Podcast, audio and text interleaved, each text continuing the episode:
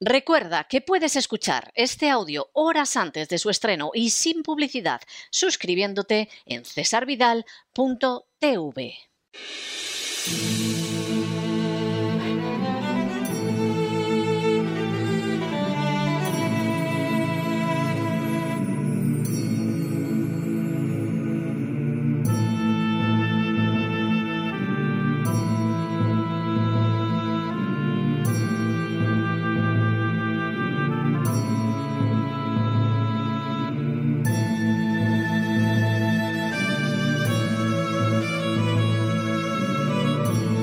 La voz con César Vidal, desde el exilio.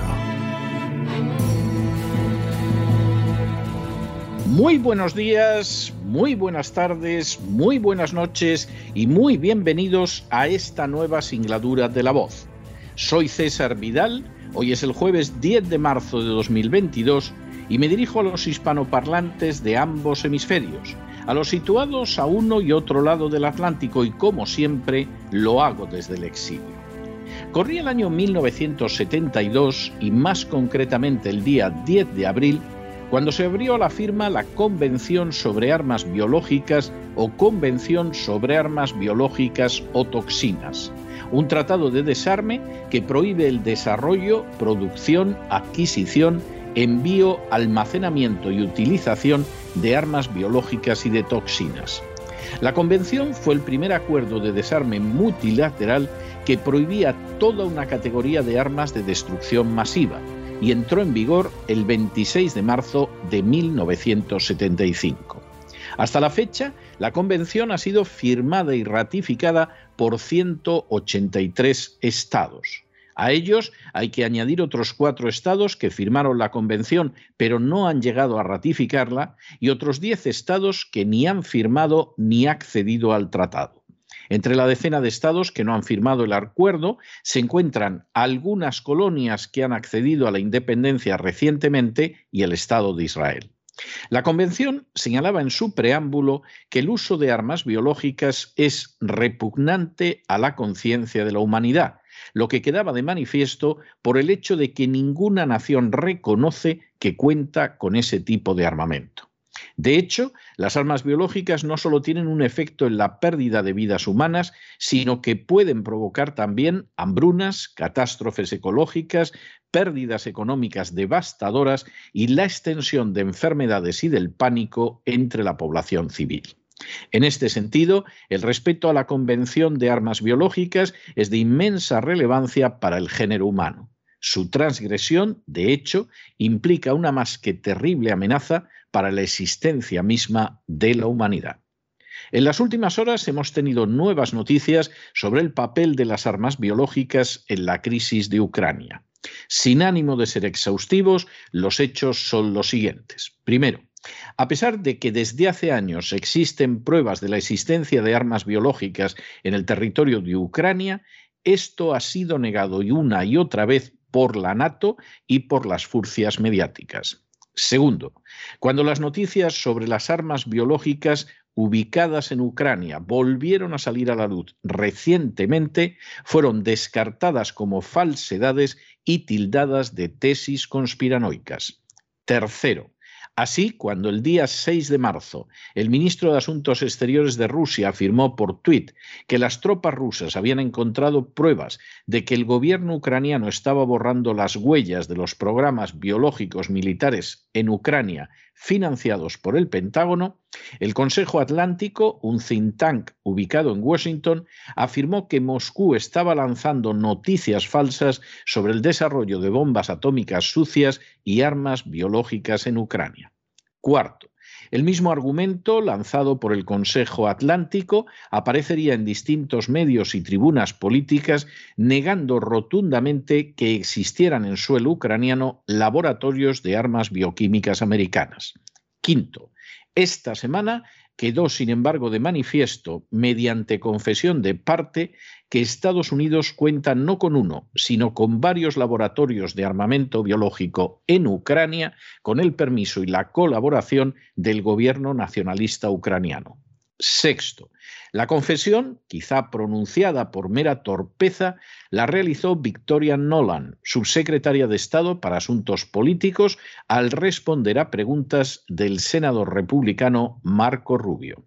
Séptimo, Victoria Nolan estuvo implicada en el año 2014 en la realización del golpe de Estado que tuvo lugar en Ucrania para imponer a los nacionalistas ucranianos en el poder.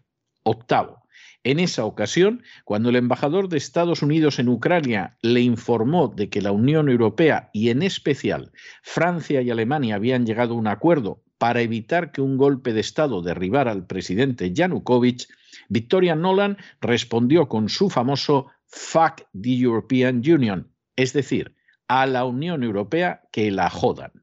El golpe de Estado efectivamente siguió adelante e impuso en el poder a los nacionalistas ucranianos. Noveno.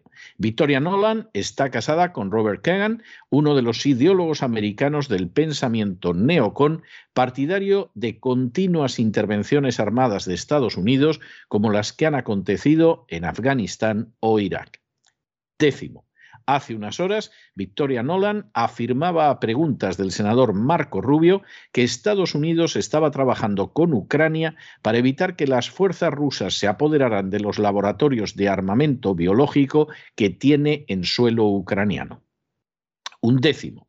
Cuando el senador Marco Rubio indicó que había propaganda rusa señalando el descubrimiento de un plan de los ucranianos para conseguir armas biológicas en coordinación con la NATO, de manera totalmente sorprendente, Victoria Nolan dijo, Ucrania tiene instalaciones de investigación biológica y de hecho estamos ahora bastante preocupados porque las tropas rusas, las fuerzas rusas, pueden estar buscando hacerse con su control.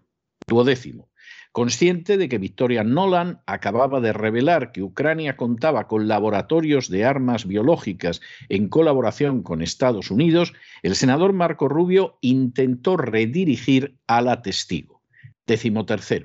Victoria Nolan intentó entonces corregir su inoportuna revelación, señalando que en cualquier caso, si se producía una utilización del armamento biológico en Ucrania, la culpa sería de los rusos. Décimo cuarto.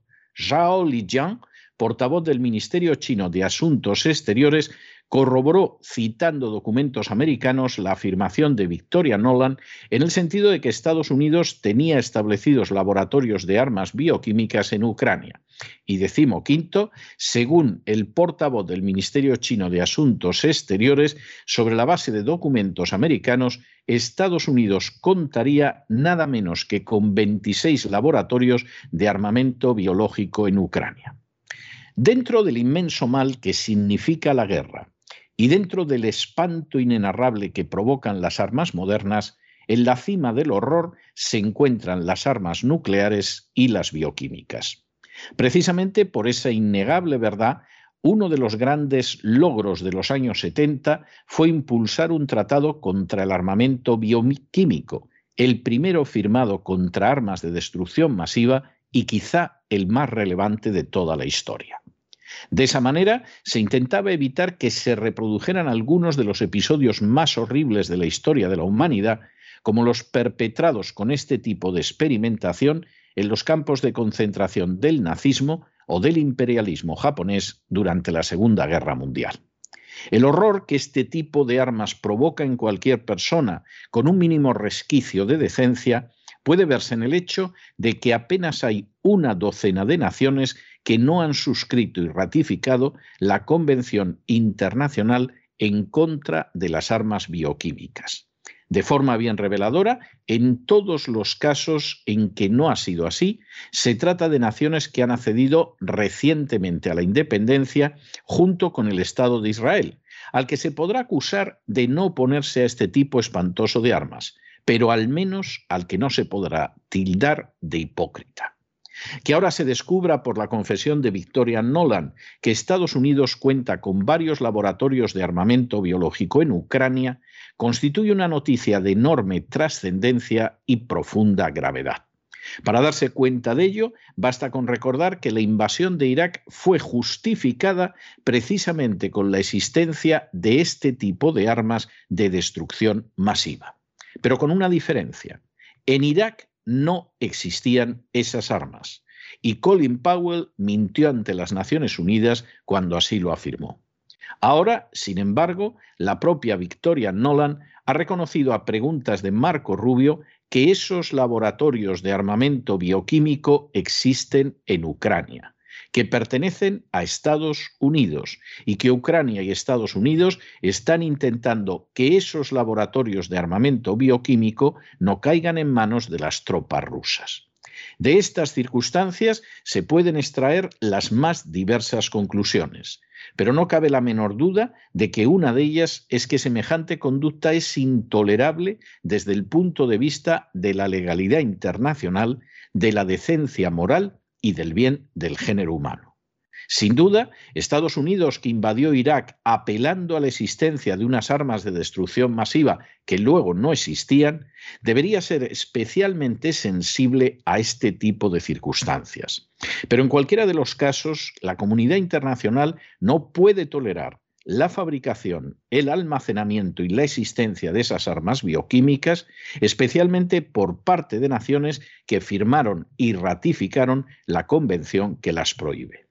Tanto si las tiene China, Rusia, Estados Unidos o cualquier otra nación, Fabricar y almacenar esas armas constituye un crimen horrendo cuyas consecuencias pueden ser, sin ningún tipo de exageración, aterradoras.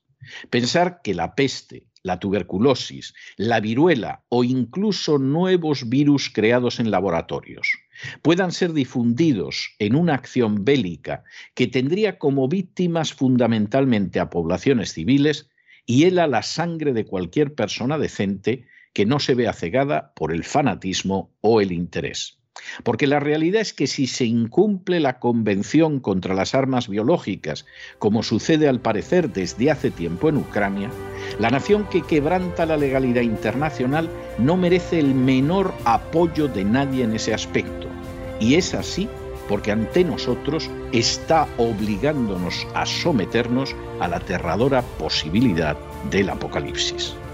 Pero no se dejen llevar por el desánimo o la frustración y es que a pesar de que los poderosos muchas veces parecen gigantes, es solo porque se les contempla de rodillas y ya va siendo hora de ponerse en pie.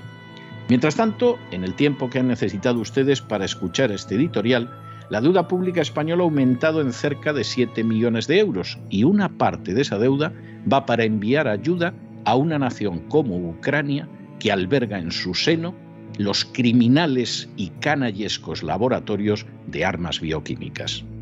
Muy buenos días, muy buenas tardes, muy buenas noches. Les ha hablado César Vidal desde el exilio. Que Dios los bendiga.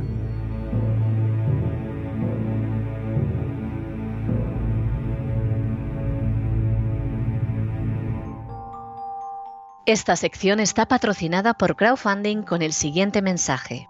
Nuestro Señor Jesucristo, el único Dios verdadero, es misericordioso y nuestro Salvador.